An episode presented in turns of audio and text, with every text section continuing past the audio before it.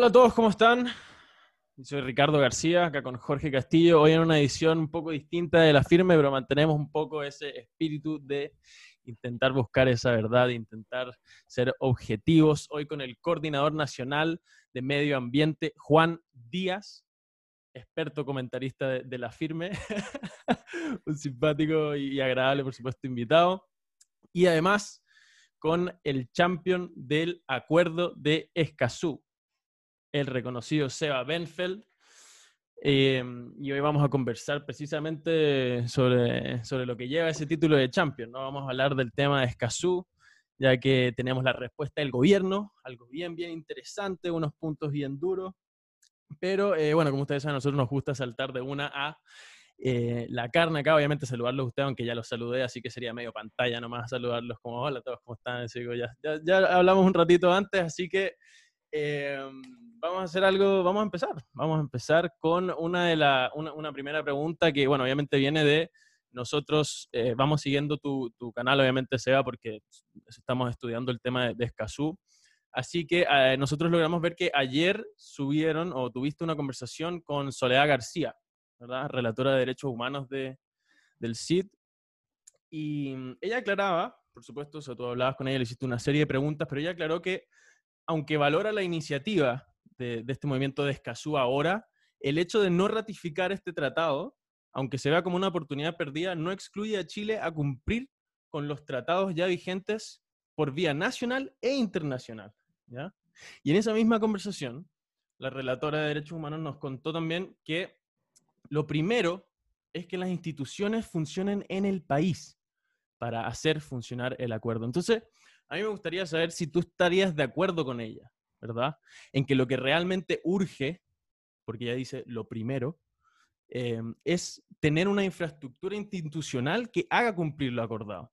¿verdad? Porque parece improbable que en un país en el que se permite que un fiscal omita los resultados de ADN de la cuerda que asesinó a un activista, como lo era Macarena Valdés, em, pueda mantener lo que promete en el acuerdo de Escazú. ¿Cachai? Entonces, ¿qué, ¿qué te parece eso? ¿Te parece que es verdad o no?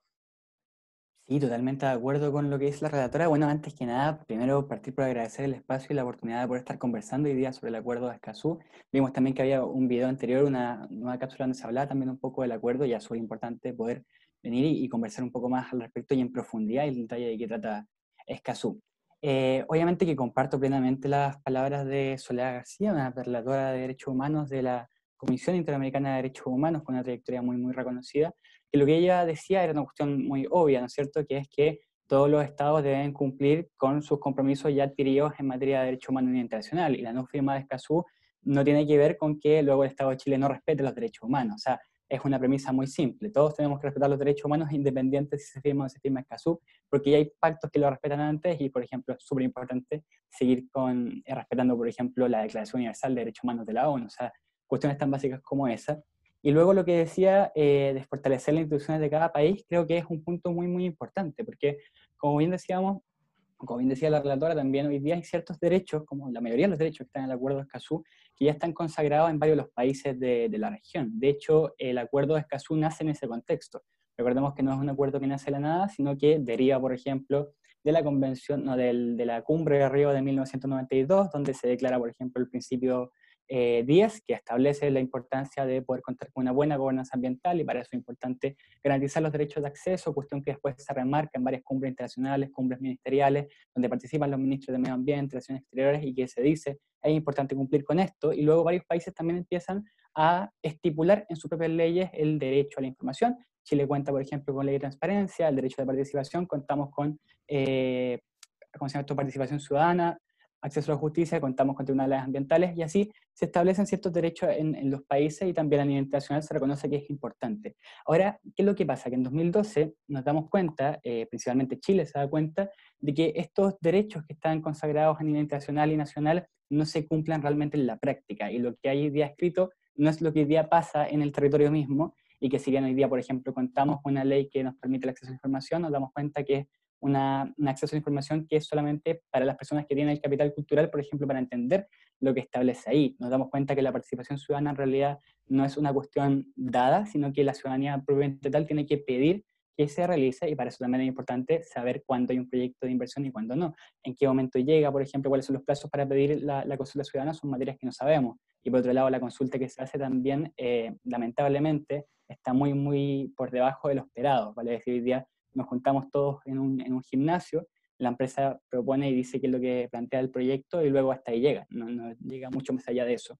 Entonces, el acuerdo de Escazú lo que hace, o, lo que pasa en 2012, es que el presidente Piñera particularmente toma un liderazgo ahí muy, muy reconocido a nivel internacional, a nivel latinoamericano también, muy significante, que dice, ok, tenemos la legislación, pero tenemos que hacer que esto realmente funcione en la práctica. Y ahí le dice esto a los demás países de la región, convence, por ejemplo, al Estado de Costa Rica, que también dijo, eh, un, país que lleva una reconocida trayectoria en los derechos humanos y el medio ambiente, y dicen, ok, en conjunto vamos a escribir el Acuerdo de Escazú, que sería el primer acuerdo ambiental de toda la región y que tiene como objetivo número uno, ustedes lo pueden buscar luego en el tratado, más allá de, establecer los derechos de acceso, establecer los derechos de la participación, justicia, información en la legislación, lo que busca y lo que dice el objetivo número uno es la implementación plena y efectiva de estos derechos realmente en la práctica. Y el acuerdo Escazú viene justamente a hacer eso, o sea, no, por ejemplo, no da ninguna atribución a ningún tribunal internacional, no crea un derecho internacional aparte, sino lo que busca realmente que cada país, en su propio país, a nivel nacional, fortalezca las instituciones, o sea, que el acceso a la justicia no sea ir a la Corte Interamericana, sino que sea justamente ir a un tribunal ambiental, pero uno bueno, no como los que hay hoy. Claro, o sea, sí, em, obviamente diste caleta respuestas ahí, pero si nosotros, a mí me gustaría ahondar, hacer hincapié en el punto específico que postulaba ella, porque yo me acuerdo que eso fue esa, esa, pregunta, esa respuesta que hizo ella, ella, ella te interrumpió cuando tú le estabas intentando eh, afincar o ahondar en la idea o repetir la idea de que el acuerdo de Escazú presentaba, cargaba con esta urgencia, ¿cierto? Y ella dijo mm.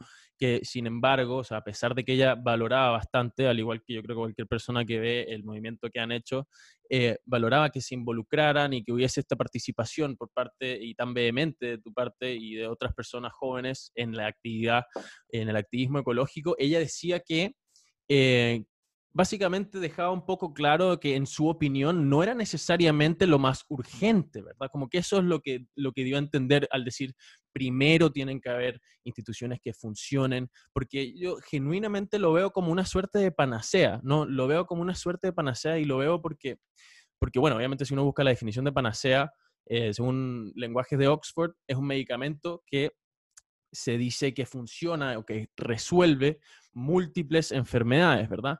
Entonces yo creo que Chile tiene esas múltiples eh, enfermedades. En cuanto a lo que la panacea significa, está correcto el diagnóstico, pero no deja de ser una panacea.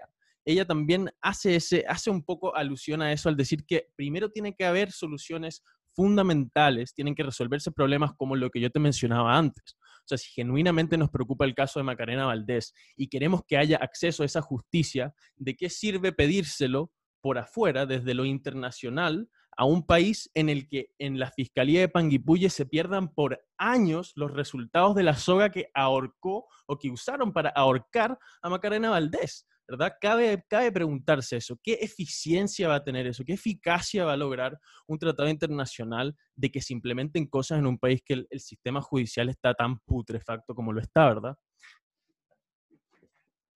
Voy yo, Juan. No, no, dale, sí, era, era, o sea, yo quería, quería, quería ver un poco tu perspectiva de eso y obviamente que Juan ahí complemente. igual esto es conversa, no es como tan cerrado. Total. Yo creo que, que es súper importante que, por ejemplo, ya está bien, tenemos consagrados ciertos derechos hoy día en la legislación nacional, por ejemplo, información, participación y justicia. Sin embargo, hoy día uno puede revisar la legislación chilena, no hay absolutamente nada nada que pueda eh, proteger a los defensores de derechos humanos en asuntos ambientales. Y por tanto, hoy día el caso de Macana Valdés, que lamentablemente fue asesinada hace ya más de cuatro años atrás, todavía, como bien decía, no hay ninguna respuesta, no tenemos idea quién fue el culpable, ni nadie pagando condena por ello, tampoco hay ninguna investigación hoy día en curso realmente, eh, y lo que ha hecho lo que lamentablemente tenido que hacer la familia, con la cual también hemos tenido contacto, con Rubén Colliva y particularmente, eh, lo que ellos nos han dicho es que lamentablemente, ya que la justicia chilena no está dando abasto, ya que la justicia chilena no está dándole las condiciones necesarias para poder eh, dar con, con, la, con la justicia necesaria respecto al caso de Magdalena Valdés, ellos tenido que eh, buscar peritos en el extranjero, por ejemplo, que fueran a verificar qué es lo que pasó con su muerte. Por ejemplo, tuvieron que contratar a expertos internacionales para que vinieran a Chile justamente a decir qué es lo que había pasado.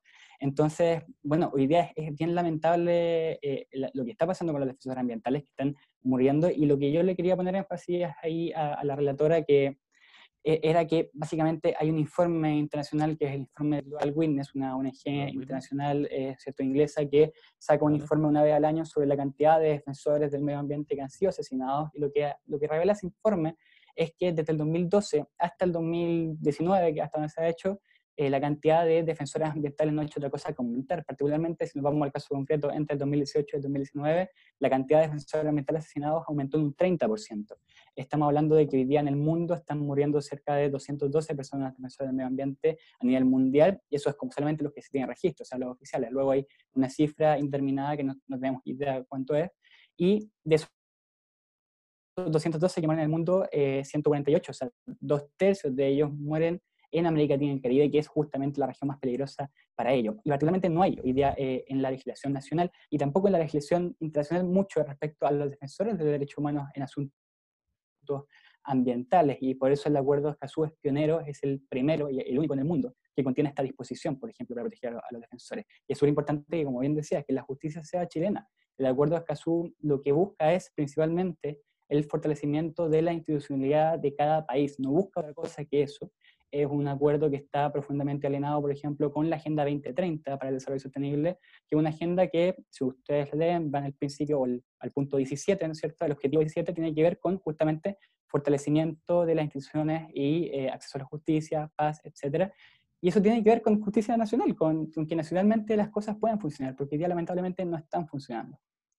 Y ahí, bueno, obviamente para entrar con Juan, ese mismo punto, ¿no? Que tanto decía la relatora como lo acaba de decir, eh, em, existen acuerdos preexistentes que buscan esta, algunos puntos bastante similares, varios puntos similares, como lo decía la relatora, y en ese caso del 2030 también está esto de implementar esta, estas, estos parámetros eh, de, legales, ¿no? Como que de verdad se cumpla la ley. Entonces yo quería saber tú, Juan, también, que estás bien cercano a la causa y además nos pediste que habláramos en, francamente el tema y de hecho en gran parte por eso lo hicimos. Em, ¿Qué dices tú? Así, genuinamente, pensando, pensando en, el orden de las soluciones, si es que desde lo internacional se va a solucionar lo, nacional, em, ¿es lo más urgente Escazú o urge más eh, el reordenamiento o la fiscalización de la justicia chilena? Sí, mira, eh, principalmente pienso que, bueno, tomando un poco de lo que le habían preguntado a Seba, siento que la relatora ahí debió haber hecho como un proceso completo de autocrítica en cuanto al funcionamiento perdón, de las instituciones para como definir prioridades. Porque, ¿qué pasa? Escazú siempre se planteó, o este acuerdo se ha planteado como una base, ¿ya? Como una base que va a servir como guía, como un piso, no como un techo, siempre considerando que un piso para eh, tener ciertas métricas de mejora y, de guía en los procesos que se quieren instaurar en la estructura ya que nosotros desarrollamos en sí, o sea, la que tenemos principalmente. Entonces, ¿qué pasa con esto? Siento que tenemos que considerar, no te podría decir qué es lo que es urgente o no, ya en cierta forma, porque ¿qué me pasa? O sea, a lo mejor están eh, las demandas en justicia, demandas sociales, pero si nos vamos, por ejemplo, a la realidad de Chile, que tiene en la actualidad 200, 200 eh, conflictos socioambientales, que 100 de estos conflictos están latentes, donde se expone la vida de las personas, donde también hay peligro a enfermedad y tampoco hay informes eh, desde parte de los, de los agentes que deben hacer las investigaciones que certifiquen los agentes contaminantes o los identifiquen, perdón, en este proceso eh, para demostrar y también generar estos procesos legales, estamos pasando a vulnerar muchos puntos de los derechos humanos al desarrollo social y ambiental que tenemos que contemplar como sociedad. ¿ya? Entonces, por eso, como que mi, mi, percepción de urgencia está como en estos momentos enfocado acá. O sea, en la región metropolitana también tenemos cinco conflictos socioambientales bien grandes que también están en, exponiendo la vida de las personas y los procesos legales tampoco llegan. Y eso es lo que viene Escazú y yo considero que es fundamental firmarlo. Eh, porque, ¿qué pasa? Si nosotros tenemos como esta base, nos va a permitir, ponte tú, eh, según las predisposiciones que hay y manteniendo unos principios, generar como, como este acceso a la información y participación ciudadana, pero de una manera vinculante, no como en la que hay. O sea, si, si la participación de Chile en temática y fuera la, la, panacea como se pronuncia, porque tuve esta conversación con muchos diputados y que la instauraban según los proyectos que hay, políticas públicas en gobierno sobre estos temas, que es, que es como excelente y Chile no necesita nada mejor que eso. Eh, es completamente erróneo, porque ¿qué pasa? O sea, el acceso a la información acá eh, es sumamente mm, poco vinculante. ¿A qué me refiero con esto? Se toman las personas, se hacen con grupos de muestreo muy pequeños, ya el muestreo para nada representativo, imagínate, no sé, comunas con 18.000 habitantes, que serían comunas pequeñas, que son urbanas, tienen un 0,2% o un máximo de 2,3% de personas que están en las consultas ciudadanas y que dan una negativa en contra a la, intervención que se hace por parte de la industria o los megaproyectos y, y no se toman en consideración, o sea, no hay ni, ni por ejemplo, ni proceso de guía, ni proceso de, de, enseñanza, ni entendimiento. ¿Y qué es lo que busca Escazú? Instaurar esto como una norma base para que el gobierno o el Estado en general eh, tomara esto y, fortaleciera como este círculo de vinculación y comunicación entre el Estado, los gobiernos o autoridades locales, para así hacer la bajada completa en el territorio. O sea, hubiese sido eh, maravilloso y por un lado también te ahorráis como muchos procesos, ponte tú, eh, desigualitarios que hay en, cuanto a representatividad de, movimientos que creen que, son nacidos en los terrenos y de verdad no representan a ninguna zona. Entonces, yo creo que, que eso igual es bien importante dejarlo claro y, pienso que con, con, el acuerdo Escazú hubiésemos solucionado problemas que teníamos desde, desde mucho tiempo, pero ¿a qué me refiero con problemas? No netamente como, o sea, tenemos que basarnos que tenemos, hay un, hay, el primer principio que tenemos que considerar entre nosotros y que creo que es como, como algo natural que se nos viene a la mente de no retroceso, o sea, lo que está hecho ya está hecho y eso no se puede cambiar, pero sí lo que se puede mejorar es que la las personas participen y tengan como una decisión más activa. Cuando yo propuse el acuerdo escaso a muchos parlamentarios de, del oficialismo de mi sector en este caso, eh, me, uno, uno en particular, que no, no voy a decir el, el nombre, me dijo, pero el tema del, de la educación o informar a la gente y hacerla participar no es algo que tiene que ver con los ministerios y el Estado. Entonces, con una respuesta de ese tipo, no, no, no, te, te, te muestra en cierta forma que, que, igual necesitamos como mucho trabajar en materia ambiental y que no esté separado de todo lo que tiene que ver en sí como con la percepción y concepción de la palabra medio ambiente, porque es súper vinculante, se maneja en una sola línea de lo que tiene que ver con el desarrollo de las personas y de la vida en general y en cuanto a los modelos económicos. Entonces, más que nada eso, o sea, yo pienso que sí hubiese generado un, un buen cambio como base y como estructura para poder mejorar lo que ya teníamos, o lo que ya tenemos, entre comillas. Sí, yo, yo creo que estamos en eso estamos de acuerdo con que, con que hay que mirar también a Chile y a la institucionalidad que se está desarrollando acá. Pero, pero en ese mismo sentido, Juan y Seba, eh, hay, hay, tengo, una, tengo la sensación de que hay ciertas cosas que no se están diciendo en el debate eh, público, en el debate Twitter, Instagram y todo este, este activismo eh, y que me parecen muy importantes de ponerlas sobre la mesa para poder tener siquiera una discusión seria y una discusión racional. Eh, respecto al, al, al, CIA, que era lo, lo, que tú nos comentabas, que me pareció muy interesante el comentario que nos hiciste, de que está sobrepasado. Eh, eh, si bien en un momento fue un logro que se creara, eh, ya que introdujo esta variable ambiental en la aprobación de los proyectos, es cierto y comparto que ha sido objeto de, de muchas críticas que se, han vuelto, se ha vuelto un organismo eh, político más que técnico, que, que, no ha logrado dar realmente solución a, a, a, los problemas ambientales. Pero no se dice que ya hay un proyecto de ley que busca modernizar este sistema que, que se, se, se, se, puso por parte del gobierno el, el, el, 18 de junio del 2012, el boletín 12.714-12, por si la gente lo quiere buscar y que de hecho en el mensaje el presidente Cito dice el hecho de que la calificación Saludos, mando. Jorge, Jorge, Jorge, papi, te quedaste pegado, te quedaste pegado. Se nos pegó el Jorge. Uh, se fue a dormir, pero mal. Ya está bien. Ay, sí, además. Pero, pero alcanzamos a captar la pregunta. Alcanzamos a captar la pregunta. O sea, alcanzaste a zafar que. ¿Me escucháis? Ahora sí, bienvenido Ahora de vuelta, sí. Jorge Castillo, ¿cómo estás? Ya, ya. Eh, estábamos conversando del de Tratado de Escazú, de la Corte de Escazú acá. Ya, eh. Nos quedamos, entonces, nos quedamos sí. con el, el, número del boletín, güey. Ahí nos quedamos y te fuiste. Sí. Ah, ya, ya. Sí, entonces que e, e, ese proyecto realmente recoge esa crítica que se hace eh, por, por, parte no, no, solo del activismo ambiental, sino de la, de la, de la segunda evaluación de desempeño ambiental que hizo la OCDE en Chile el, el, año 2015, que también dijo esto, reconoció que había un avance, pero que, pero que había que avanzar aún más. Entonces, eh, siento que hay, hay, cosas que no se dicen, que, que, están hoy día en el Congreso. Hay varios proyectos sobre biodiversidad, eh, hay varios proyectos que apuntan a, mejorar el, el, carácter ambiental de nuestro país. Entonces mi pregunta es, eh, ¿por qué a la hora de poner los temas sobre la mesa respecto al, acuerdo de Escazú, solo se pone la visión en el tema internacional, siendo que el gobierno, y no solo el gobierno de Piñera, el gobierno, los gobiernos de, de todo el espectro político, eh, han puesto sobre la mesa temas que son muy importantes y que me parece que en el debate necesitan eh, decirse, porque así la gente se informa de cómo hemos ido avanzando eh, en, en, el tema medioambiental. ¿Cuál, ahí, ¿Cuál es tu opinión, Juan?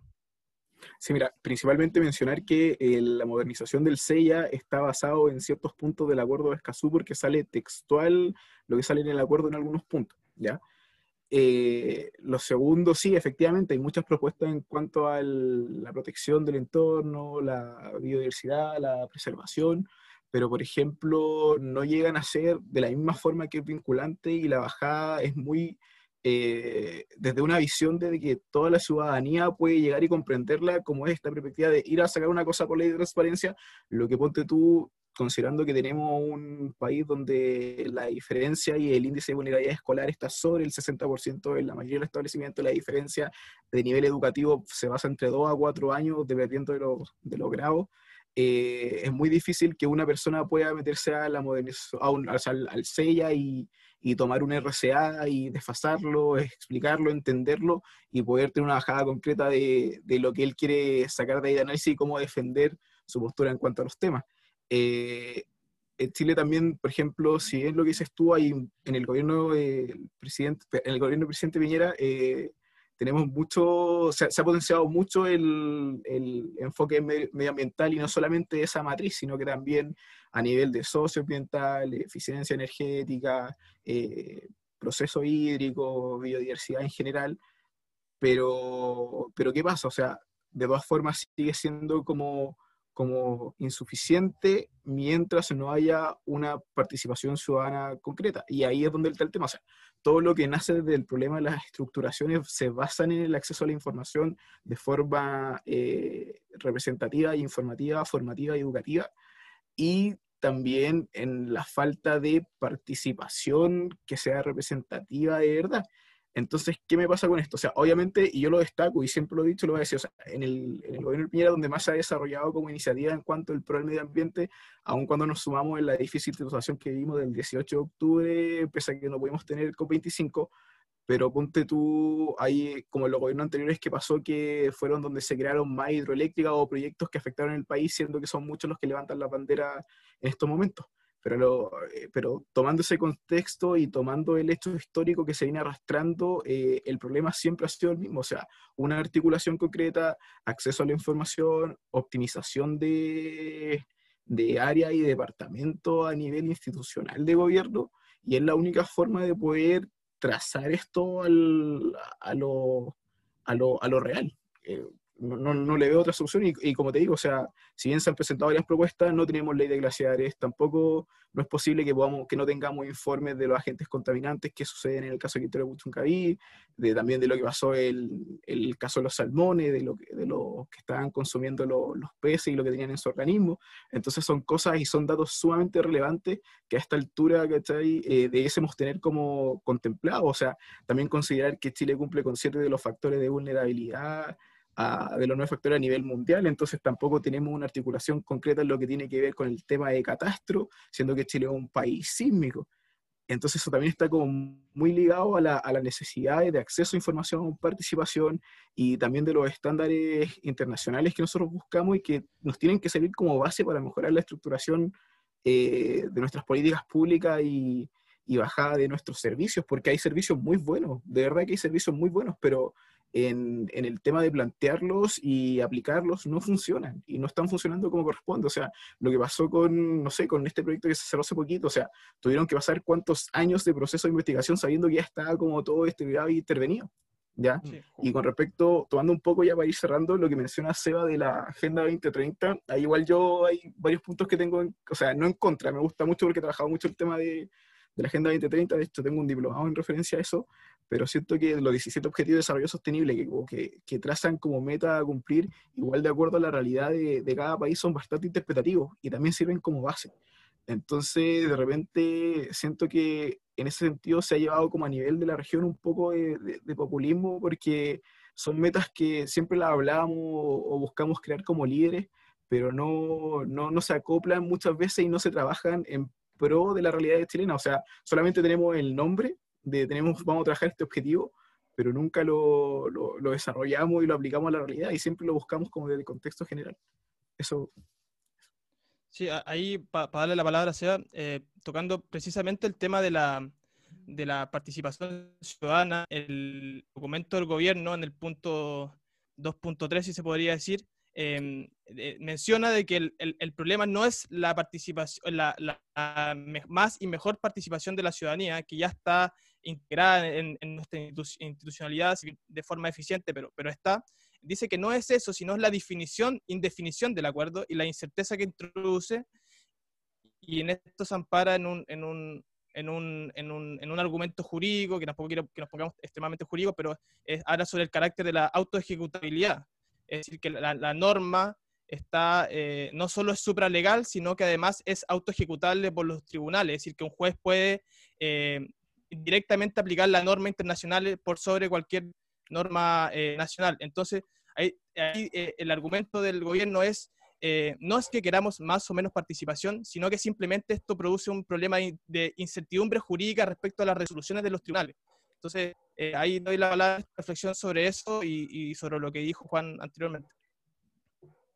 Súper, súper importante. Son varios temas.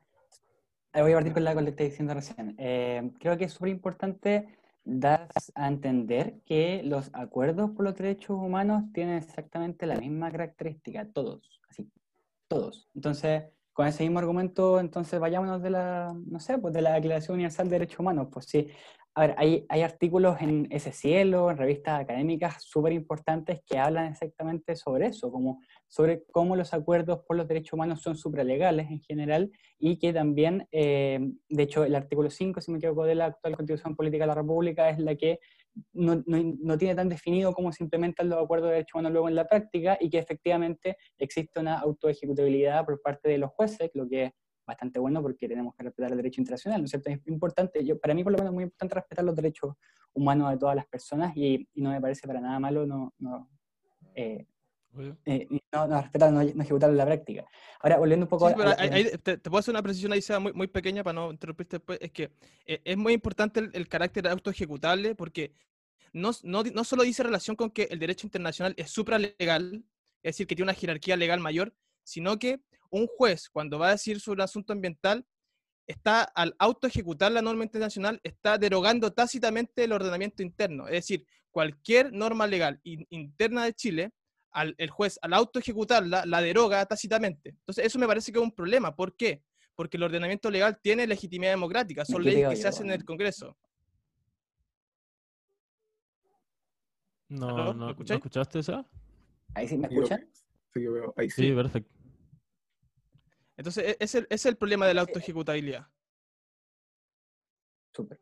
Parece Eh, que, que- Sí, total. Yo creo que es súper importante entender un poco el proceso. Eh, cuando el acuerdo de Escazú se firma, eh, para para explicarlo simple, eh, para, que una- para que el acuerdo de Escazú entre en vigor, lo que tiene que ocurrir es que primero el presidente de la República firme el acuerdo. Vale decir, tome el acuerdo de Escazú, que yo lo tengo acá en papel, de hecho, lo tomas, lo, lo tomáis, lo firmáis, listo, eso lo envía al Congreso. El Congreso tiene que discutir si está de acuerdo o no con, el acuerdo de Escazú, para que no haya redundancia.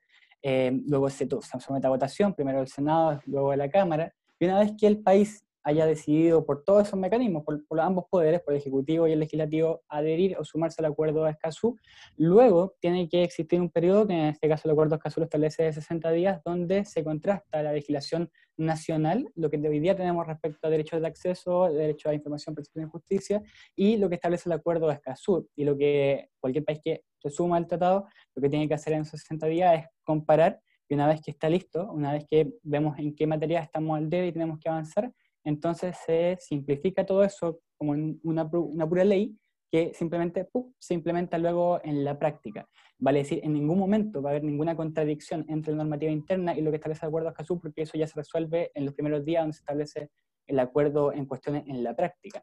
Y por otro lado, está, yo creo, sigo pensando que es súper bueno que, los acuerdos internacionales se respeten los derechos humanos también se, se respeten en general.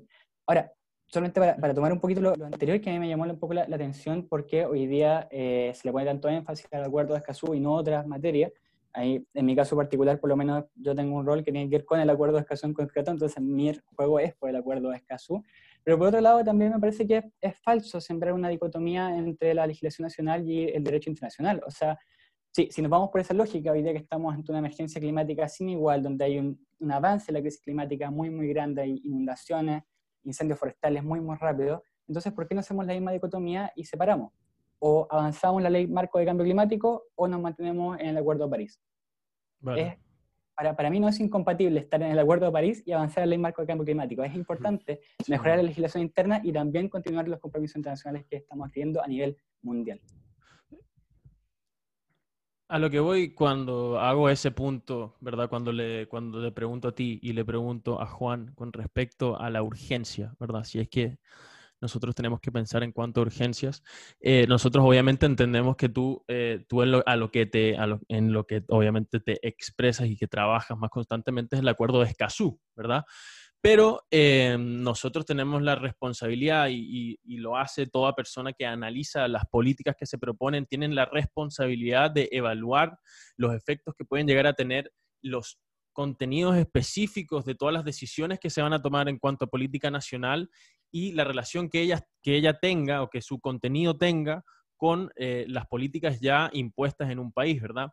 Entonces ahí lo que, lo que estamos intentando hacer, o por lo menos yo estoy intentando hacer, es yo quiero entender que el, quiero explicar que el Tratado de Escazú, por lo menos en mi opinión, em, trae consigo un movimiento de redes sociales que, eh, a mi parecer, sobreestima su urgencia, ¿verdad?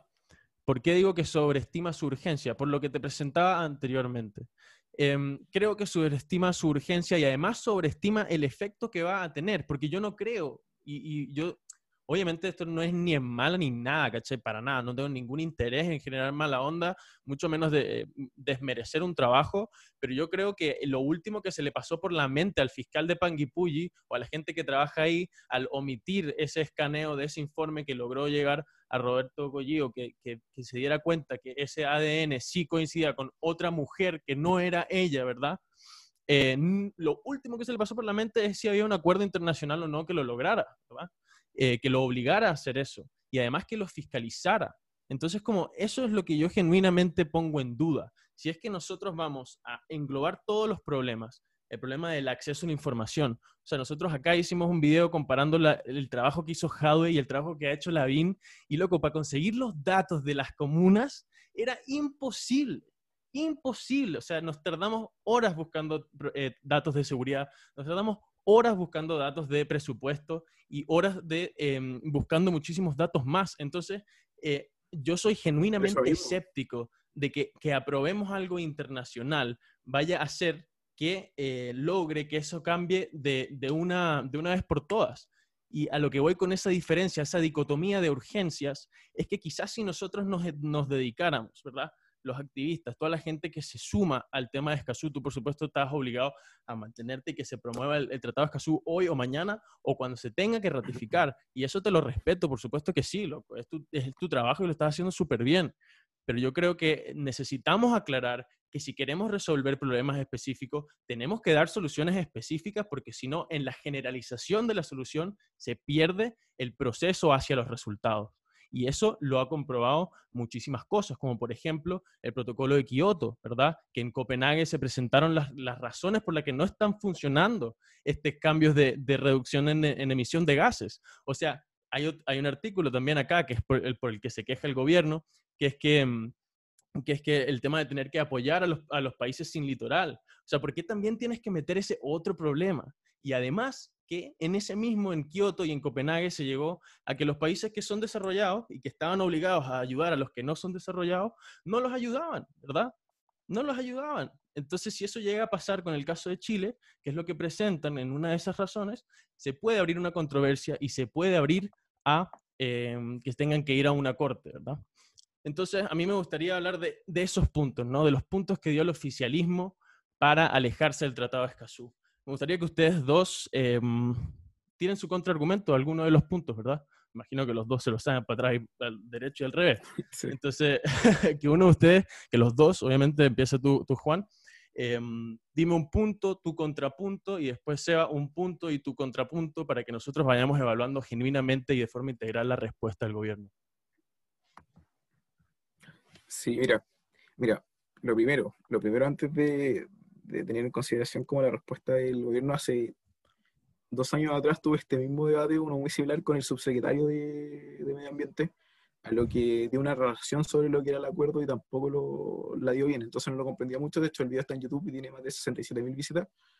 Eh, lo segundo, eh, siempre cuando, o sea, la referencia que voy a hacer del acuerdo siempre lo estoy haciendo como de una visión técnica, o sea, desde preguntando, ponte tú, a organismos, de, o sea, a, funcionarios dentro del ministerio que están llevando como esta área técnica que sí están de acuerdo con la firma, ¿cachai? Y, y no le ven como ese toque ideológico y también desde una percepción de levantamiento tanto de la sociedad civil y el, y el, general.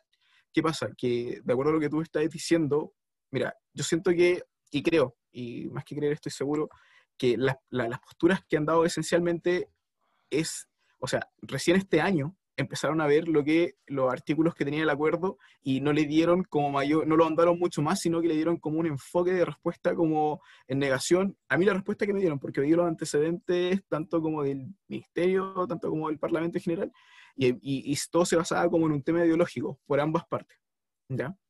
Por ambas partes.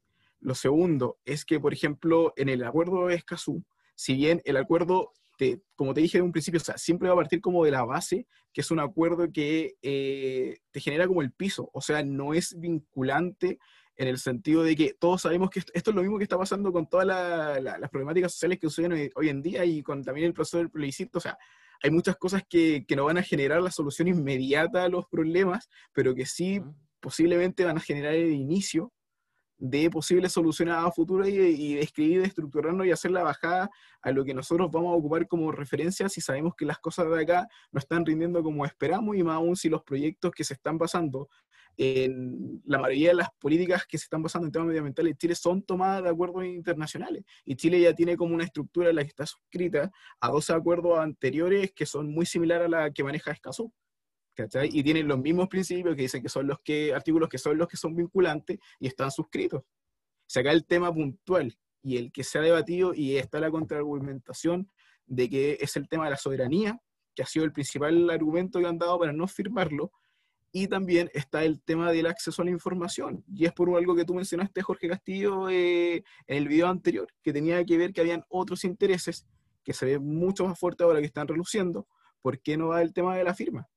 Que era como por un lado de que era por, el, por, el, por un poco más por el sector de la estructura económica, y eso, a eso es lo que vamos, o sea, no es vinculante, es lo mismo que pasó con, ese punto si no es vinculante... con Costa Rica, con Costa Rica en el Acuerdo de París, o sea, con México, perdón, con México en el Acuerdo de París, o sea, no cumplieron con lo que propusieron en cuanto al, a las metas del, del, CO2 y no pasó nada. O sea, te sirve como, como guía, hay un comité especializado en que te va a ir dando como la estructuración, que es subsidiario del acuerdo, que te va a ir como dando las indicaciones, pero te va a servir como pie. Si al final de cuentas acá, como digo, es netamente un tema de voluntades, no hay algo que te, o sea, no hay algo que te vincule para que te manden a la Haya y no va a funcionar. Hay dos acuerdos en los que Chile está eh, pues, o sea, que está suscrito, anteriores que tienen como los mismos parámetros y ni Bolivia eh, puede hacerlo. Y eso, es eso ahí donde se genera como esta dicotomía, porque se plantea como que literalmente van a ir y no, no se puede tomar como recurso porque los acuerdos de esta generación, eh,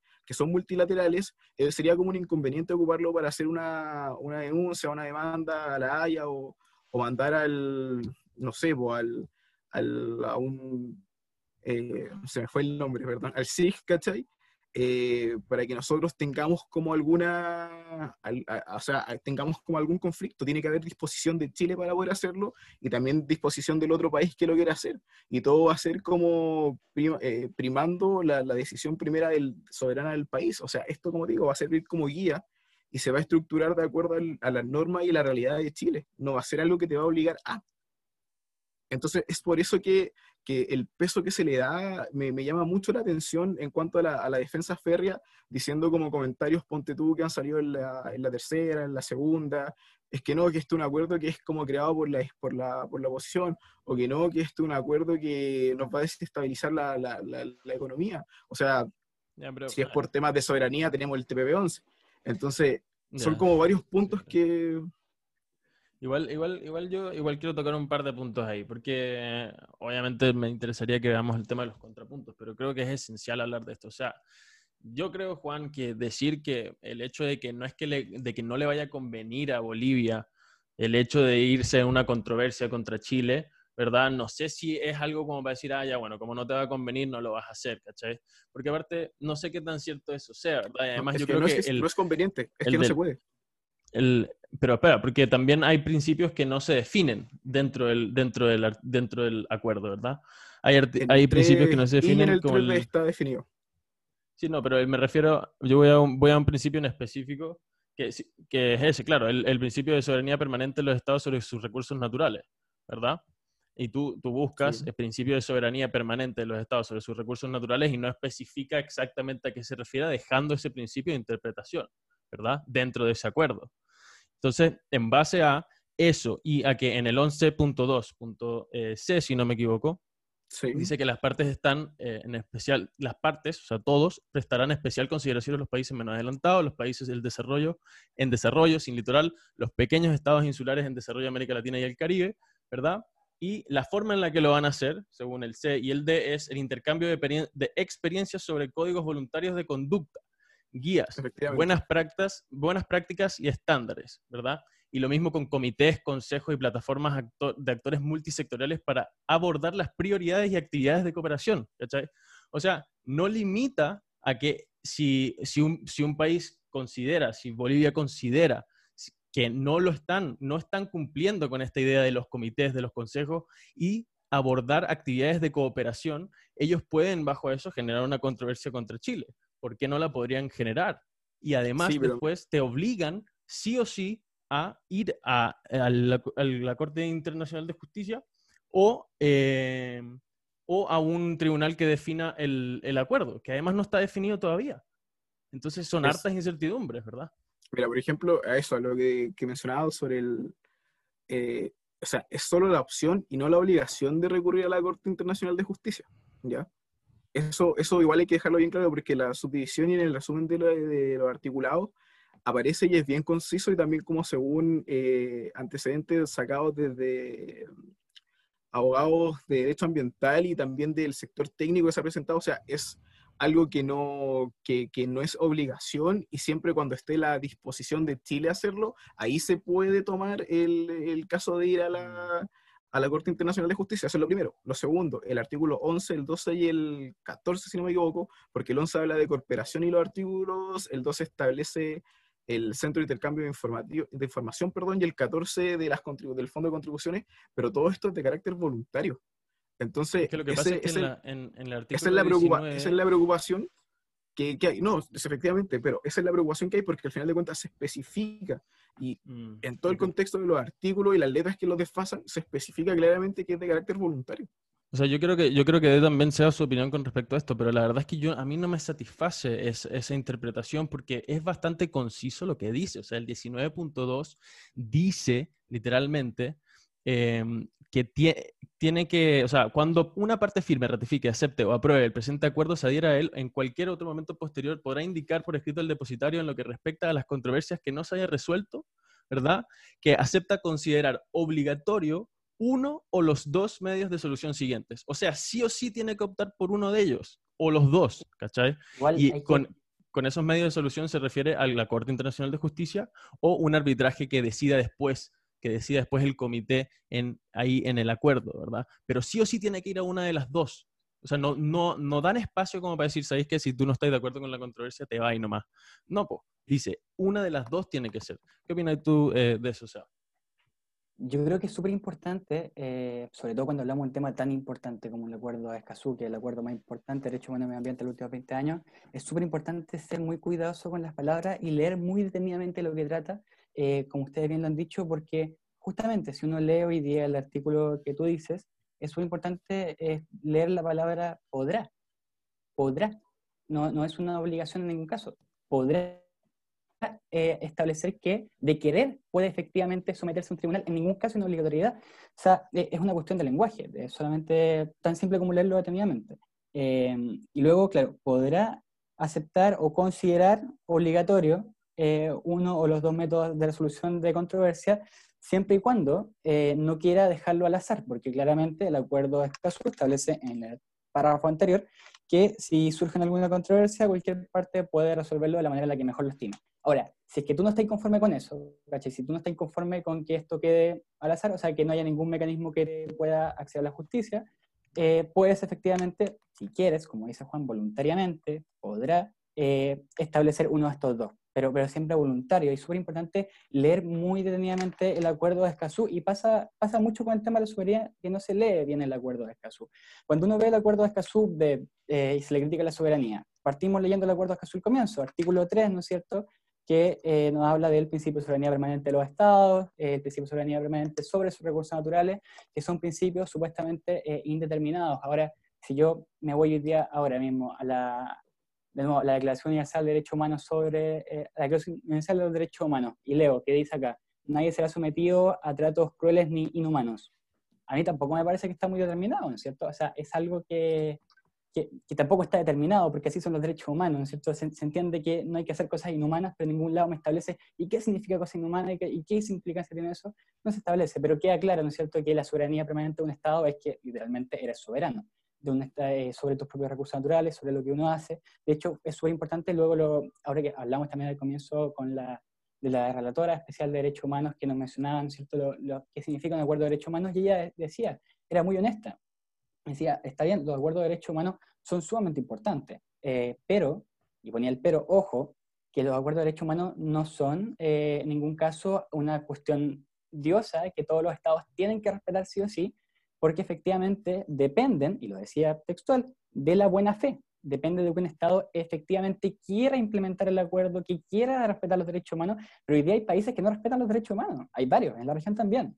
Eh, que no respetan los derechos humanos y a pesar de que están suscritos a estos tratados. Entonces, ojo ahí con cómo, se lee el acuerdo. Luego uno va avanzando, ¿no es cierto? Que se da cuenta que los artículos hasta el 3 y luego en adelante, desde yo diría desde el 19 en adelante son artículos estándar, todos. Son, son, artículos que uno encuentra en cualquier tratado internacional de derechos humanos. De hecho, eh, el artículo 11, por ejemplo, que se hace referencia sobre los países litorales, es un artículo que está estipulado en otros 12 tratados internacionales que Chile ya firmó, que Chile ratificó, incluido, y ahí creo que es súper importante mencionarlo, por ejemplo, la Convención Marco de las Naciones Unidas sobre el Cambio Climático, que es justamente el acuerdo o la convención que permite que Chile sea presidencia de la COP25 hoy mismo. Además, eh, el, uno va también el convenio Minamata, que es un, convenio que el gobierno de Sebastián Piñera ratificó a finales de 2018, también incluye una disposición bastante similar. Entonces, es una cuestión muy, muy estándar. Y ahora, nuevamente, si nos queremos ir nuevamente a leer, leer detenidamente el, el acuerdo de Escazú, ¿no es cierto?, el artículo 11, que se critica tanto, que problemas con la soberanía, y lo leo muy detenidamente. Acá me dice, las partes van a cooperar para el fortalecimiento de sus capacidades nacionales con el fin de implementar el acuerdo de Escazú. Vale decir, nosotros, los países en general, vamos a ayudarnos mutuamente para que este acuerdo pueda implementarse. Em, ahora, cuando nos ayudemos, no lo hagamos solamente entre los mismos de siempre, sino que, por favor, prestemos especial consideración con todos esos países que textualmente están menos adelantados. Eh, por ejemplo, los pequeños estados insulares, por ejemplo, los países sin litoral, que van generalmente más atrasados en esta materia. Y esta cuestión tampoco es nada nuevo. O sea, la Convención Marco de las Naciones Unidas también dice prestemos especial consideración a los países sin litoral, a los pequeños estados insulares, a todos, por ejemplo, y la Convención Marco es, ya, yo creo que tiene de la A a la Z, porque establece también a todos los países que están más afectados por el cambio climático, a todos los países que pueden, por ejemplo, las pequeñas islas que pueden sufrir eh, que, que, se hayan inundaciones. Entonces, obvio que, si estamos en un contexto internacional tenemos que prestar ayuda a los países que hoy día están menos desfavorecidos. Ahora, ojo, porque yo digo, ya, esto es demasiado, demasiado interpretable, porque ¿qué significa prestar ayuda? Porque no tengo idea de qué significa. Ahora, si uno sigue leyendo el acuerdo de Escazú y pasa literalmente al, párrafo siguiente, no hay que seguir más allá, el párrafo 3 dice, textual, leo, a efecto de la aplicación del párrafo 2, el párrafo que menciona estos países litorales y estos estados insulares, eh, las partes van a promover qué cosa, específicamente, de qué manera vamos a cooperar. A, con diálogos, talleres, intercambio de expertos, asistencia técnica, educación y observatorio. B, desarrollo, intercambio e implementación de materiales y programas educativos, formativos y de sensibilización. Vamos a apoyarnos en cuestiones súper de información. O sea, y yo creo que ahí Chile tiene mucho que aportar eh, y está súper bien que lo haga, porque como ustedes decían, Chile tiene avanzado un poco la legislación ambiental, eh, veces un poco más que los otros países de la región. Tiene tribunales ambientales, tiene eh, acceso a información, tiene participación. Bueno, no nos quedemos con eso para callados. Digámosle a Colombia, oye Colombia, mira, nosotros tenemos estos tribunales ambientales, y lo hacemos así. ¿Te tinca que lo, lo igual? Colombia dice, sí, me gusta tu información. Mira, nosotros acá hacemos la participación ciudadana de esta manera. Eh, ustedes lo podrían hacer igual. Y de eso se trata la cooperación del acuerdo de Escazú, y está establecido ahí, en el artículo 3. O sea, no, no, hay que ir mucho más, allá. Entonces es súper importante eh, leer detenidamente el acuerdo de Escazú, entender que es un artículo estándar y que, y que todo el acuerdo, como bien decíamos en el comienzo, se tiene que, entender de buena fe, como bien decía la redactora. O sea, no, nada realmente que sí o sí se va a cumplir. Eh, entonces es súper importante tener ojo cuando se habla de la soberanía porque, porque sí, pues, se, lee muy rápido. Mira, ahí Sí, yo, estoy, estoy, de acuerdo en. O sea, me está gustando mucho esta conversación, está siendo bien nutrida. Eh, sin, embargo, me, gustaría eh, un poco discrepar ahí, sea en, el sentido de que em, las palabras, si bien uno puede, los verbos rectores que se hablan en el derecho son podrá, considerará, eso tiene una interpretación jurídica detrás. Yo me quería meter un poco los efectos jurídicos, o sea, y lo siento porque estoy estudiando derecho, entonces quizás me pongo un poco latero. Eh, pero me parece sumamente importante. Yo leí el documento del gobierno y me centré principalmente en, en, en, en los argumentos jurídicos que da. Eh, y dice relación con lo que yo decía antes, o sea, eh, el, el, el, el, tratado dice, y esto suena muy bonito, eh, cada estado según sus posibilidades, según su, su, legislación interna, claro, pero si uno hace un análisis sistemático y en base al derecho internacional, y esto no lo digo yo, lo dice Jimena Fuentes, que es una abogada en derecho internacional muy, muy destacada en Chile, que participó incluso en, en, en la demanda contra Bolivia, dice que hay, que realmente eh, pensar bien el acuerdo respecto, por ejemplo, al carácter de autoejecutabilidad de las normas del acuerdo. Es decir, eh, y lo repito y voy a ser majadero, cuando una norma es autoejecutable implica que un tribunal interno deroga tácitamente normas legales nuestras por el solo hecho de que son eh, normas que se pueden autoejecutar en base al derecho internacional. Es decir, que un juez a la hora de decidir puede o tomar una norma legal interna o tomar una norma internacional y si toma la internacional, deroga tácitamente la, la, norma eh, de nuestra legislación. Entonces, y la diferencia con los, con, con, que, ahí tú decías con los derechos, con, por ejemplo, con la Declaración de los Derechos de, Humanos, es muy distinta porque eh, la legislación interna respecto a derechos humanos está en concordancia y en armonía con ese tratado. En cambio, la legislación ambiental entra en un conflicto y en una contradicción con ciertos eh, artículos del, del, del, acuerdo. Esto lo, lo, han dicho varios varios abogados ambientalistas. Eh, entonces, eh, no sé, yo encuentro que es necesario pensar realmente los efectos que puede tener realmente este acuerdo en nuestra legislación interna, porque no es una cuestión de que uno lee el acuerdo y, dice muy bonito, no, pero es que cada Estado según sus posibilidades. No, porque el, porque el derecho internacional público tiene una relación con el derecho legal interno. O sea, hay, hay, una, hay una contradicción muchas veces. Entonces, en ese sentido, por ejemplo, el artículo 7.3 dice eh, respecto a la participación eh, ambiental, dice, eh, en otros procesos de autorización ambientales que tengan o pueden tener un impacto significativo sobre el medio ambiente. Eso es el, 7.3. Cada Estado promoverá la participación del público en procesos de toma de decisiones, revisiones, reexaminaciones, actualizaciones distinto a lo mencionado en el párrafo 2. Em, y hay, hay, un verbo ahí muy importante que es una frase que, que, tengan o puedan tener un impacto significativo. Es decir, que la, participación popular se podrá dar en ciertos procesos que no necesariamente tengan impacto significativo en el medio ambiente. Eso entra, por ejemplo, en contradicción con, la, con el orden interno, porque nuestra legislación, y esto está en la Ley de Base General del Medio Ambiente, eh, acota la participación popular a eh, eh, procesos que tengan impacto significativo. entonces, yo les quiero preguntar realmente ahí respecto a los efectos jurídicos del acuerdo, eh, ¿ustedes creen que esto pueda tener un efecto en nuestro ordenamiento interno y cómo lo resolvemos? Porque de hecho yo no estoy, yo no, estoy en contra del acuerdo. Yo creo que eh, hay que después obligarse en el tiempo, pero realmente uno tendría que sentarse a analizar las bases jurídicas del acuerdo, eh, leer bien el acuerdo, yo creo que en eso estamos de acuerdo, y realmente darnos el espacio para poder razonablemente firmar o no firmar. Sí, de acuerdo. Es bueno que, que, se plantee esto y también desde tu, desde tu área, porque por ejemplo mi área más específica es la economía y quizás la de Ricardo otra y la de será de otra, pero también por ejemplo tomar un poco lo que tú estás diciendo y, y considerar que ya, se, se, ¿por qué si, si, si esta como dicotomía que se genera eh, en este proceso por ratificar este acuerdo, eh, se, forma como esta negativa de parte para no, para no ingresarlo y no eh, o sea, firmarlo ni ratificar, eh, eso, eso te genera difusión porque al final de cuentas, de todo lo que tú has nombrado, la mayoría de eso, hay muchos acuerdos a los que Chile pertenece eh, también que crea apoyar firmemente, incluso en la Agenda 2030, que se tocan puntos muy similares a los que está estructurado y son los puntos específicos que son los que generan estas difusiones en el acuerdo de Escazú, que Chile ya está dentro con otros acuerdos y con otros procesos que son mucho más vinculantes y que los mencionan, que, que, sin embargo está suscrito y lo firmó y, funciona correctamente.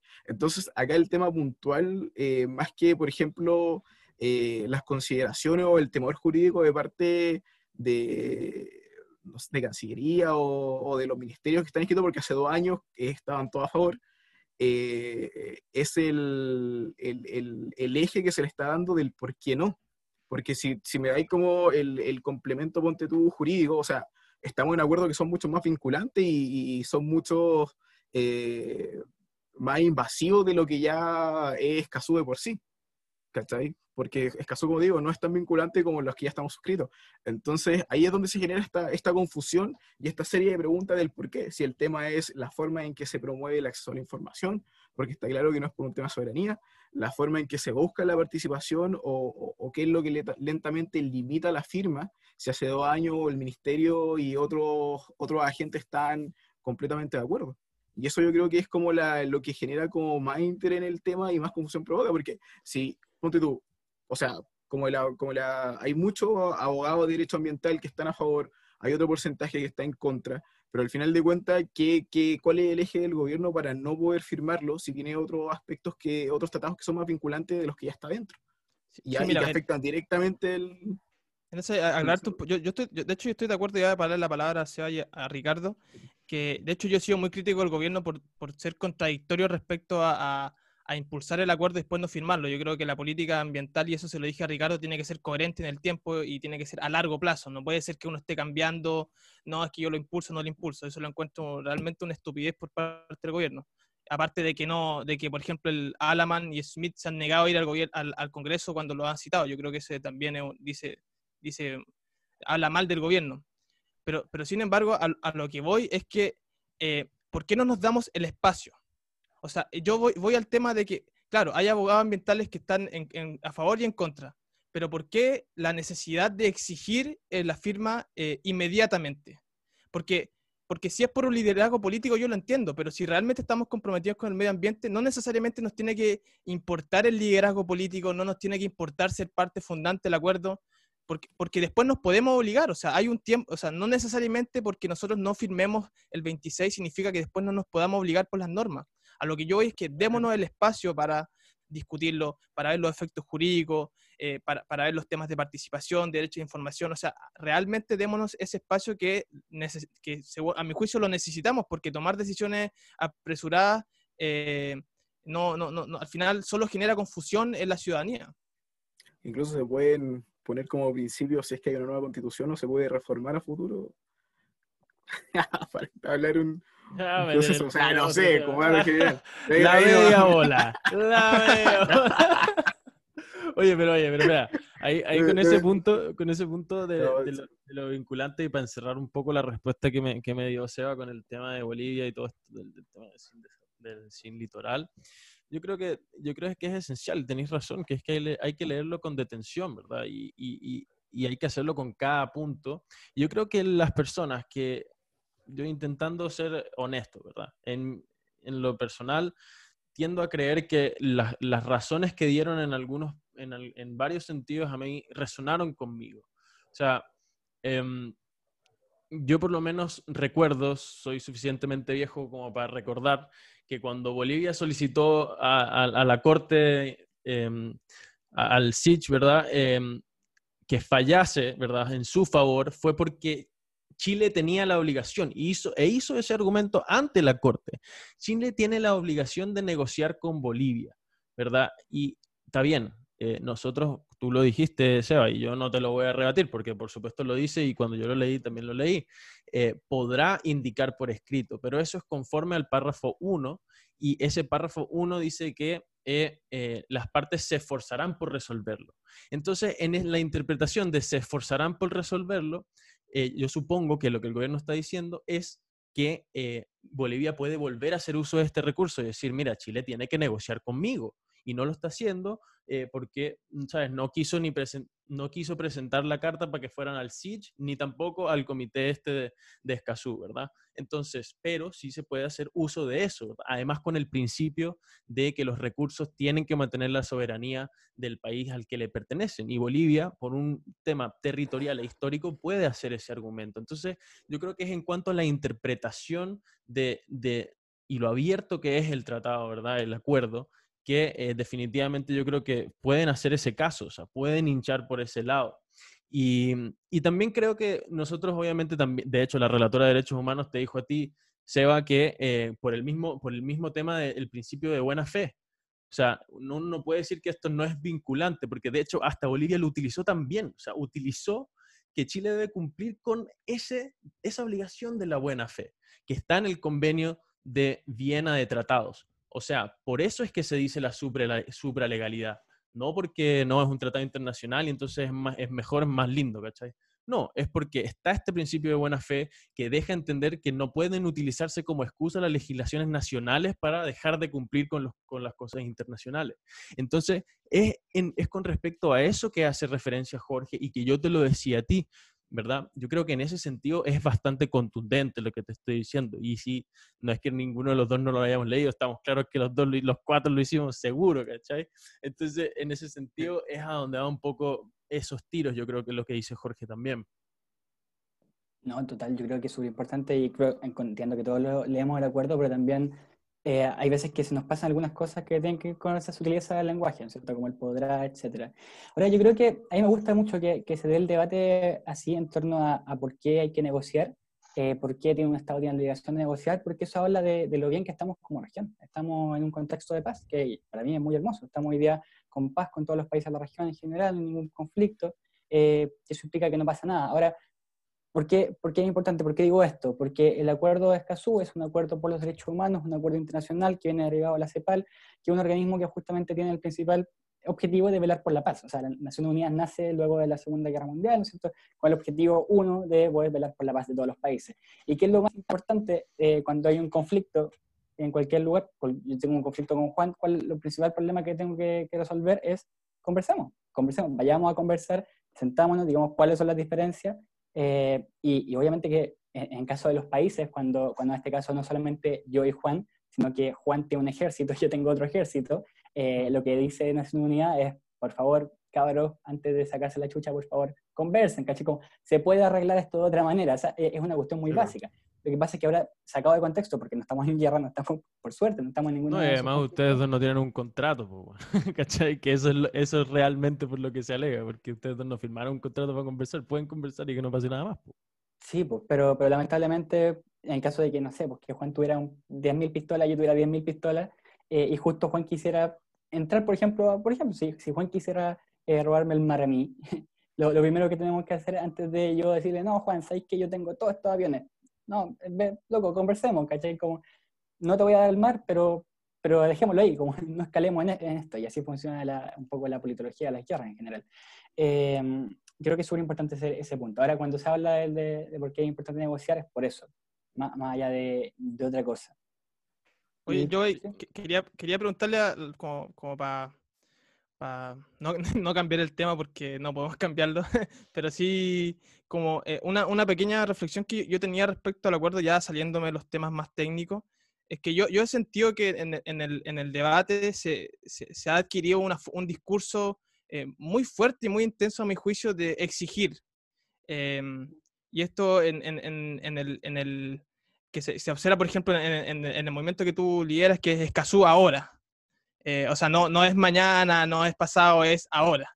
Em, y, y, he leído, he leído las declaraciones de, de, de, de, Greenpeace que han sido muy duros. Eh, eh, tú mismo en una, eh, dijiste, por ejemplo, en, en, dijiste en, Twitter que, que, Chile se, o en Instagram, no me acuerdo, que Chile se podía convertir en una gran zona de sacrificio si no firmaba el acuerdo. Eh, entonces, yo, yo respeto toda la opinión y encuentro muy válido que cada uno encuentre el discurso que quiera para poder lograr el fin, el, fin que quiere.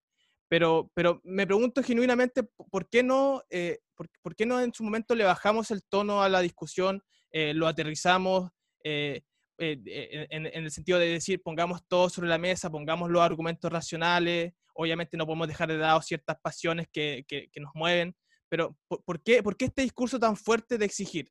Eh, me, gustaría saber realmente tu reflexión respecto a eso de Piñera tiene que firmarlo.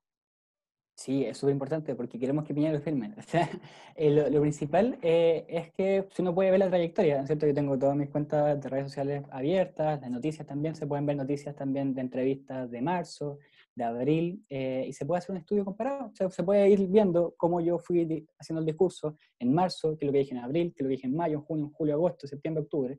En septiembre no, estamos acá. entonces, si uno lo lee, si uno ve el discurso, ve que, claro, hay un aumento, porque hay un momento, marzo, abril, mayo, junio, donde estamos muy neutros, nada. O sea, para nosotros era importante que el presidente Piñera firmara el acuerdo de Escazú, porque era un acuerdo que él mismo había impulsado, que comprometía derechos fundamentales para todas las personas y que es importante avanzar en esa materia. Y hemos tenido un discurso muy en esa línea, siempre muy, muy neutral y siempre muy, incluso más que neutral, como muy, muy pacífico. Eh, ahora, ¿qué es lo que pasa? Que nosotros estuvimos así todo el rato, siempre, hasta, hasta septiembre. Eh, en septiembre donde dijimos, ok, no está pasando absolutamente nada. O sea, llevamos todo este tiempo y aún así siguen sin darnos una respuesta cierta. Nosotros pedimos incluso por ley de transparencia, nos dimos cuenta de varias cosas que no sabíamos en un comienzo. O sea, cuando, por ejemplo, se habla de que es importante reflexionar sobre el acuerdo de Escazú, yo creo que sí, efectivamente, hay que reflexionar. Hay que reflexionar sobre todas las políticas públicas en general. Es muy importante hacerlo meditado, pasado, porque son cuestiones que van a afectar luego a millones de personas, literalmente.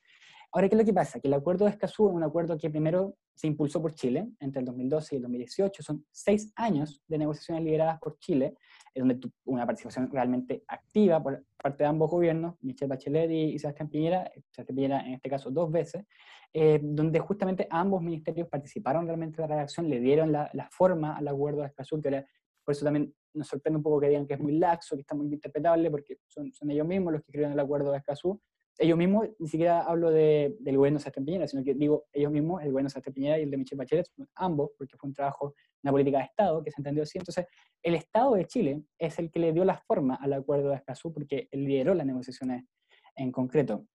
Em, ahora, yo creo que, no sé, es súper importante que, que, luego de, de, ese periodo de tiempo, eh, el gobierno de Sebastián Piñera se dice que no va a firmar y habla ahí, dice en 2018 que vamos a estudiar el acuerdo de Escazú. Lo empiezan a, eh, dicen que lo van a estudiar, que lo vamos a estudiar. Luego pasa el 2019, eh, hay una presión ciudadana que también en ese momento no era tan fuerte, ¿verdad? Era más suave, eh, pero que en 2019 luego se pregunta, nuevo presidente, ya estamos un año, ya estudió el acuerdo, y ahí el presidente Miñera dice nuevamente, nosotros aún no lo estudiamos, vamos a estudiarlo de nuevo, ya lo vamos a estudiar. Y en 2019 tampoco se estudia el acuerdo. Luego pasa 2020, y nosotros cuando nosotros empezamos la campaña ahora en 2020, partimos con esta idea de, de, ser lo más neutral, lo más pacífico posible, y luego cuando llega, eh, yo creo que en mayo, nosotros le pedimos ley de transparencia al Estado de Chile que transparente, tanto el Ministerio de Medio Ambiente como el de Relaciones Exteriores los informes en derecho que acreditaban jurídicamente eh, cada uno de, de, los argumentos que se han planteado para no firmar el acuerdo de Escazú. Lo que me respondieron de ambos ministerios es que en ninguno de los dos existía hasta junio del 2020 ningún informe en derecho que acreditaba realmente la postura del gobierno. Luego les pedí también que me pasaran las actas de las reuniones que han tenido para estudiarlo, en el caso que ya no está listo el informe, pero por lo menos nos juntamos. Tampoco están las actas de informe que se hayan juntado. Y les pregunté también esa misma, esa misma vez si es que en el caso de que ya no tienen el informe, no se han reunido para estudiarlo, que me pasaran por lo menos el cronograma de las sesiones cuando se van a reunir. O sea, en qué momento se van a reunir para estudiarlo Y la respuesta es que tampoco, no tenían ninguna de las tres. Entonces, ahí nuestro tono empieza a cambiar un poco porque nos damos cuenta de que nos, están engañando. O sea, y ahí yo creo que comparto un poco con, Greenpeace que yo creo que no es una palabra tan dura. O sea, literalmente nos están engañando porque dijeron en 2018 que lo iban a estudiar, dijeron en 2019 que lo iban a estudiar, dijeron en 2020 que lo iban a estudiar y en ninguno de los tres eh, casos lo hicieron. Entonces, hay un engaño, sin duda alguna. Y ahí ya empieza un poco la, la molestia. Y luego, ¿por qué se vuelve urgente? Porque luego nosotros también fuimos madurando, eh, fuimos interiorizando, fuimos conociendo también la realidad ambiental que existe en la región. Yo soy de la región de Valparaíso, eh, que, que, concentra la mayor cantidad de conflictos socioambientales de todo el país, y a pesar de haber vivido siempre con estos conflictos cercanos y haberlos conocido siempre en carne propia, tuve la oportunidad y tuvimos la oportunidad como equipo en general de crecer e ir entrevistando, por ejemplo, a diferentes actores, conversar con dirigentes ambientales, ver la realidad que existe hoy día en la zona de sacrificio, ver cómo funcionan las cosas. Y cuando nos damos cuenta que, que por ejemplo, no sé, hace dos años atrás fue la intoxicación masiva en Quintero Buchuncaví, donde más de 1.700 personas cayeron intoxicadas al hospital, de los cuales 59 eran niños y niñas, eh, nosotros decimos, ¿cómo pasó eso? Y luego nos damos una vuelta y nos damos cuenta que desde ese año, o sea, desde hace dos años atrás hasta ahora, no tenemos idea cuáles fueron los contaminantes que provocaron la intoxicación. Entonces, ¿qué, es la información? ¿Qué es el acceso a la información? Es eso. Eh, es una cuestión tan básica, tan simple como medir qué es lo que estamos contaminando, medir qué es lo que estamos emitiendo, porque eso está trayendo efectivamente repercusiones concretas a la salud pública, a las personas y también del planeta. Entonces, ahí empieza a haber un carácter un poco más urgente. O sea, Escazú ya no es una cuestión mañana, sino que realmente hoy día estamos de acuerdo. Jesús, cuando conocimos, por ejemplo, a Rubén Collido, cuando conocimos a, Claudia Arcos, cuando conocimos a diferentes activistas que han sido amenazados y que nos decían, yo estoy desprotegido, yo por defender el medio ambiente me tuve que ir del país. O sea, conversamos con, con una activista que se tuvo que ir del país y no se fue, no se fue con su familia, se fue sola. Tuvo que dejar a su familia acá en Chile porque estaba siendo amenazada, hostigada. Supimos, por ejemplo, el año pasado cuando salieron los Paco Leaks, o sea, un informe completo de los activistas ambientales que había en la región de Valparaíso. O sea, son cosas que pasan. Y hoy día hay activistas que tienen miedo, que no están en el país incluso, activistas que han perdido a su esposa. Como no, son cuestiones que pasan. Y eso a nosotros nos, nos molesta, eh, nos irrita porque no hay justamente ninguna respuesta, no hay ninguna solución. Y Efectivamente, se hablaba, por ejemplo, hablan ustedes de, de, tomar medidas concretas a nivel nacional. Claro que es súper importante tomar medidas concretas a nivel nacional, pero hoy día no hay ni siquiera la información para poder tomar esas medidas. Ustedes bien lo decían al, comienzo, no cuesta encontrar información sobre lo que pasa en cada comuna. Y eso es un problema tanto para la labor periodística que en ese caso están ejerciendo ustedes, de buscar la comparación, ¿no es cierto?, para hacer un informe más, más periodístico por ese sentido, pero sí que tiene una repercusión concreta en las políticas públicas. Yo, yo ¿qué política pública puedo armar si no conozco la realidad a la que me estoy enfrentando? Eh, entonces, para nosotros el acuerdo Escazú ya no es una cuestión de mañana, es una cuestión de ahora, tiene que ser urgente y tenemos que hablar la, la urgencia que corresponde. Podemos hablar lo mismo en la crisis climática, o sea, podemos decir, bueno, la crisis climática todavía no llega, ¿cachai? Está falta, todavía no avanza. ¿Por qué? ¿Por qué hay que tomar un acuerdo ahora entre los países mundiales? ¿Por qué? O sea, ¿por qué tomar medidas concretas si todavía no llega? Pues, pues esperemos a que llegue.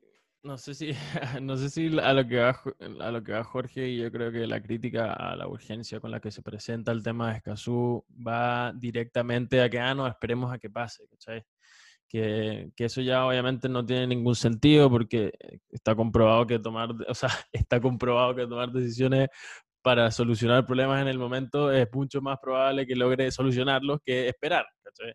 Obviamente, no sé, no sé qué, a quién tengo que citar, pero a lo que va eso también es un poco con lo que hemos hablado y este tema subyacente del acuerdo, que es que tiene, tiene varias ambigüedades que pueden prestarse para eh, interpretaciones que, em, a las cuales yo creo que es totalmente razonable eh, negarse, ¿cachai? O sea, yo creo que está muy bien lo que tú dices. Es necesario que se, que se, que se implementen cambios como para proteger a las personas que son activistas, que se tienen que ir porque la están persiguiendo. Lo de que salieron estos informes, ¿verdad? Es claro que hay persecución hacia esas personas y se sabe por qué la hay. Em, yo no te voy a negar eso. No tengo, no tengo cómo negártelo porque además yo no soy activista ecológico, entonces no estoy metido en eso directamente. Pero lo que voy es que cuando tenemos un tratado que es panacea, ¿verdad? Es panacea en el sentido de que necesita incluir todos los problemas y solucionarlos, eh, uno tiene que tener resguardos con respecto a las cosas que acepta. Entonces, yo por lo menos, yo creo que es muy, hubiese sido muchísimo más sensato por parte de, eh, la redacción, eh, también de Chile mismo, ¿verdad? hubiera sido muchísimo más sensato de Chile mismo, de Costa Rica, de las personas que formaron parte de este proceso, que se abriera para que hubieran reservas. O sea, si ustedes están ofreciendo una panacea, algo que resuelve un montón de problemas, déjenme escoger a mí las cosas que yo sí quiero que solucionen. Em, pero en este caso no dejan, ¿verdad? No dejan estar en contra, por lo menos, del artículo 19 eh, y, y, de los temas que ellos crean que tienen problemas de interpretación. Entonces, a mí me gustaría saber, Juan, tú obviamente que tienes mucha más cercanía ahí en el sentido de los parlamentarios, eh, ¿qué pensáis de eso, que no haya, no haya posibilidad de reserva siendo tantos temas? Porque obviamente nosotros firmamos el COP25, en el COP25 sí, eh, tampoco hay para hacer reservas, tampoco las hay pero ahí no te están obligando a, esforzarte a negociar por nada, que aquí sí lo están haciendo. No, no, está, está ahí, a, la, a, la, manda inversa, a la manda inversa.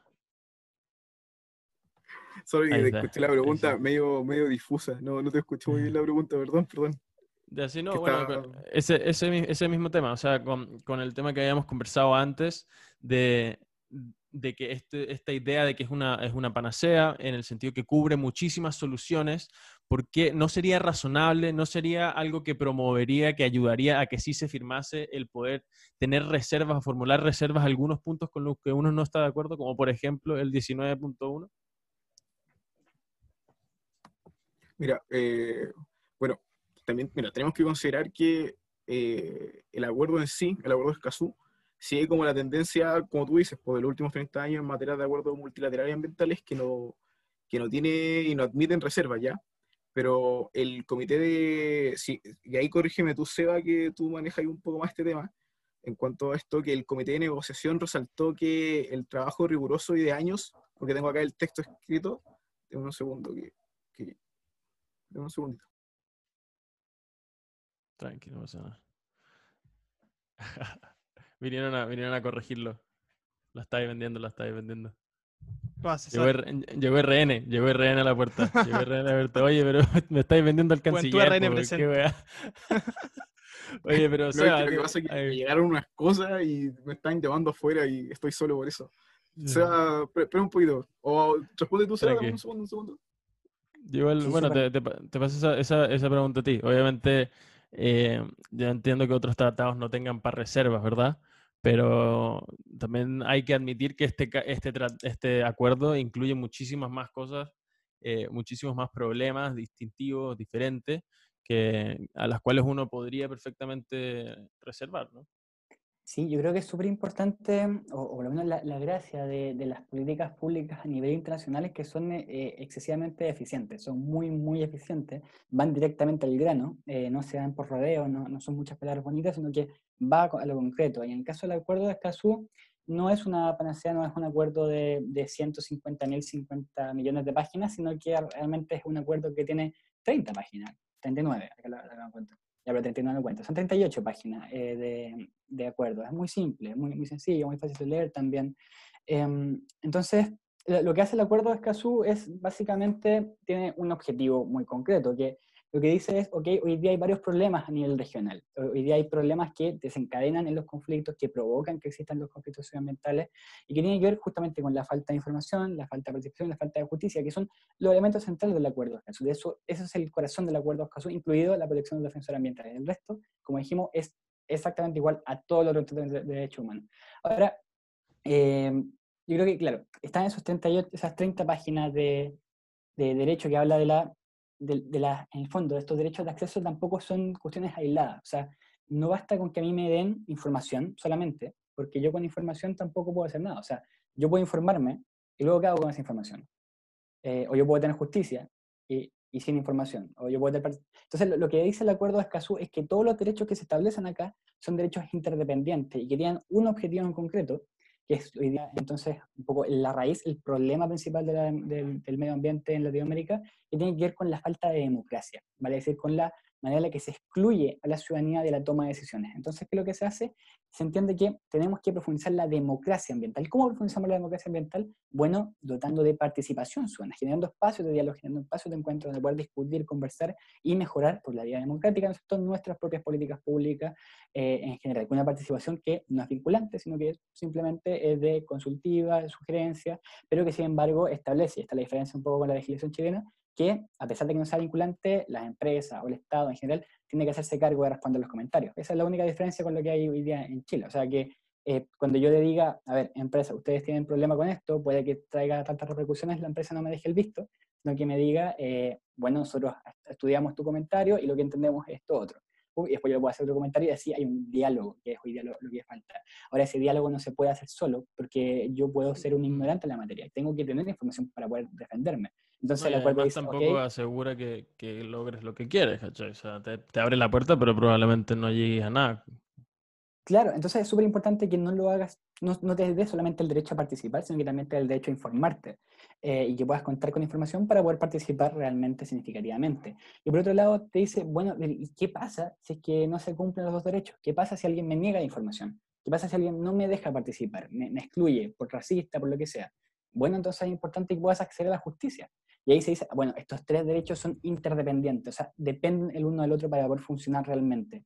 Y luego, lo último, que esto se negocia casi a la cola, porque no, no estaba realmente pensando en un comienzo, sino que fue la sociedad civil la que propuso este, esta idea de democracia que también está en el Acuerdo Escazú, que también fue escrito eh, eh, por parte por la, los estados, ¿no es cierto?, pero también aconsejado por la sociedad civil. Y la sociedad civil dice, bueno, pero además tenéis que tener cuidado porque cuando tú haces proceso de consulta, cuando tú haces proceso de, participación ciudadana, hoy día las personas que se oponen al proyecto de inversión están siendo amenazadas, están siendo hostigadas, están siendo asesinadas, entonces también es importante que los puedas proteger. Y ahí se establece una interdependencia entre, entre los derechos y por tanto, cuando hay una interdependencia, cuando un derecho depende del otro, entonces no se puede fomentar reservas, porque no me sirve que un Estado diga yo doy información, yo doy justicia y doy defensa a los defensores, pero no participación no funciona el tratado en ese sentido. Ahora, lo que sí establece es que, ok, puede ser que eh, tienes que considerar los, cuatro derechos fundamentales de las personas porque son independientes, pero en el caso de que tú tengas alguna molestia, que algo no te guste, que no te convenza, o que tú sientas, por ejemplo, como Estado, que esta cuestión es muy laxa, que es muy interpretable, entonces lo que establece el acuerdo de Escazú es que se pueden hacer declaraciones interpretativas, ¿vale? Es decir, yo tomo el acuerdo de Escazú leo acá, no sé, la, cuestión de tengo que negociar sí o sí con el otro Estado, eh, lo tomo, y digo, esto yo lo interpreto como tengo que reunirme una vez con Bolivia. Listo.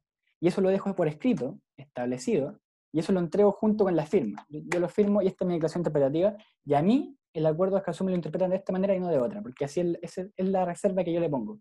Eh, entonces, existe ese método que no es reserva, se llama declaración interpretativa. Y por último, lo que es súper importante tener en cuenta, que, que una cuestión que, que, hablamos mucho hoy día en la, conversación, es la implementación del acuerdo de Escazú, que es lo que les comentaba, de que esta cuestión es la firma, ratificación, y que luego se contrasta la legislación chilena con la legislación del acuerdo de Escazú, y nunca van a ser incompatibles, porque hoy día son incompatibles, ¿no es cierto? Hoy día el acuerdo dice A y la legislación dice B, y por eso necesitamos el acuerdo, porque la legislación B es muy mala. Para que se incorpore. Para que se incorpore y para que mejore la legislación ambiental de nuestro país. Y entonces, por ejemplo, si día uno mira hacia atrás y dice, no sé, en 1948 tampoco teníamos toda la legislación de derecho humano. Y probablemente firmamos la Declaración Universal de Derecho Humano y dijimos, bueno, eh, tenemos cosas por mejorar, y la incorporamos la declaración, ¿no es cierto?, al derecho internacional, y acá es exactamente lo mismo. Incorporamos lo que establece caso al derecho internacional y no hay ninguna contradicción.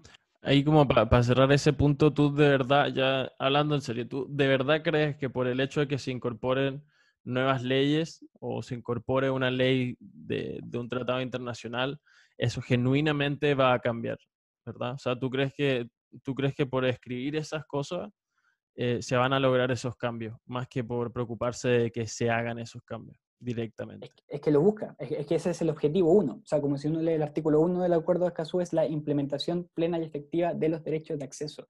Entonces yo efectivamente soy convencido de que... Eh, eh, yo soy convencido de que si nuestros legisladores supieran la cantidad de contaminantes que se miran en Quintero Uchuncaví, dirían, ojo, hay una legislación que nos falta. Hoy día, hoy día no hay una norma de contaminantes porque justamente no hay esa, esa idea de, qué es lo que estamos contaminando. Entonces, yo creo que efectivamente el acceso a la información, el poder contar con más herramientas para el debate propiamente tal legislativo, tampoco es una cuestión directa. O sea, que nuestras propias autoridades, sea quien sea, los que elegimos eh, democráticamente, tengan información y sepan, bueno, aquí se está contaminando mucho, bueno, acá hay, no están las normas precisas y como tienen esa información, puedan tomar medidas concretas para hacerle frente. Yo también creo que, mm. el, que el acuerdo de Escazú va a evitar que todo Chile se convierta en una gran zona de sacrificio porque justamente es la falta de información, es la falta de participación y la falta de justicia lo que ha provocado que hoy día exista Quintero Buchuncaví, que hoy día exista Petorca, que hoy día exista Coronel, Huasco, Chiloé, o sea, ejemplos no nos faltan. Eh, y es todo eso porque no están estos derechos consagrados realmente en la práctica que es lo que busca hacer el acuerdo de en concreto.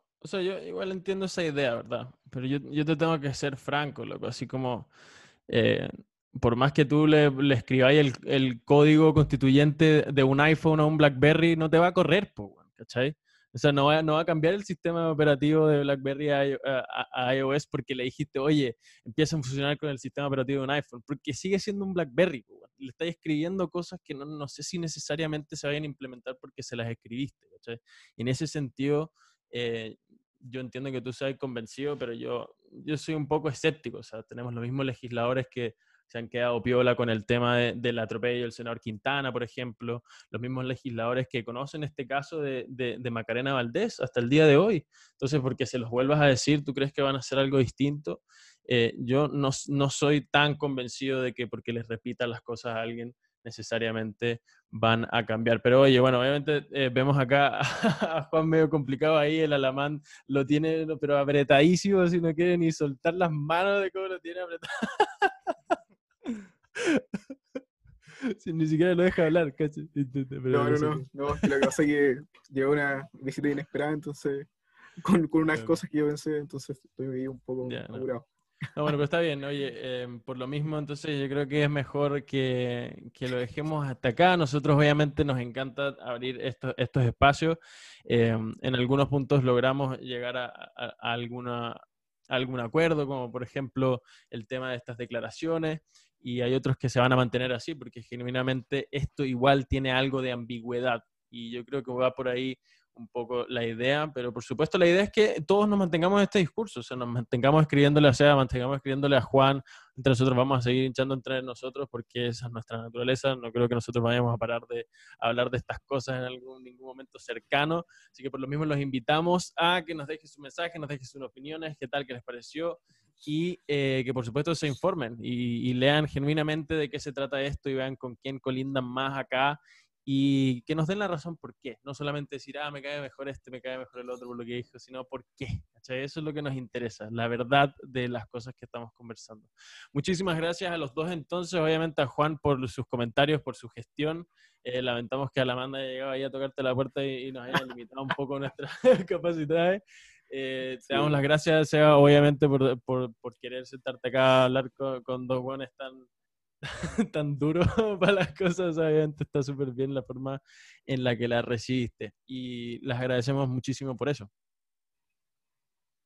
Nosotros también, yo, yo, creo que muy, muy agradecido de la oportunidad de poder conversar con ustedes hoy día y poder debatir también sobre esta temática que es muy, muy importante. No, súper importante, aparte igual como que crear estos espacios donde poder debatir, conversar, igual como lo que pasó con SEA, o sea, el acuerdo o, poner esto en mesa nos sirvió, ponte tú, para levantar como algo igual súper transversal y poder hablar con distintos diputados. Hemos estado en mesa con, con diputados en particular y presentando, contando, explicando, con el fin, siempre con una parada bien formadora, con el fin de que ellos tomen la decisión de acuerdo a sus conocimientos y lo que ellos vayan como recibiendo y quieran hacer. Entonces hemos recibido harto apoyo y eh, entendiendo que siempre esto es algo transversal, o sea, no está sectorizado ni politizado de ninguna manera. Yo creo que una bandera que podemos levantar todo. Y espero no estar equivocado hoy. Perfecto, entonces, ojalá, ojalá se levante esa, esa, bandera y bueno, nada, darles las gracias a todos de nuevo, que ojalá este mensaje les llegue a ustedes a la hora que les llegue, donde sea que les llegue, los consiga tranquilos y en salud y bien informaditos con respecto a Escazú. Ah, mira, sacamos hasta rima, loco, no pasa nada. eh, saludos entonces, un abrazo y muchísimas gracias. Que estén bien. Igual. Igual.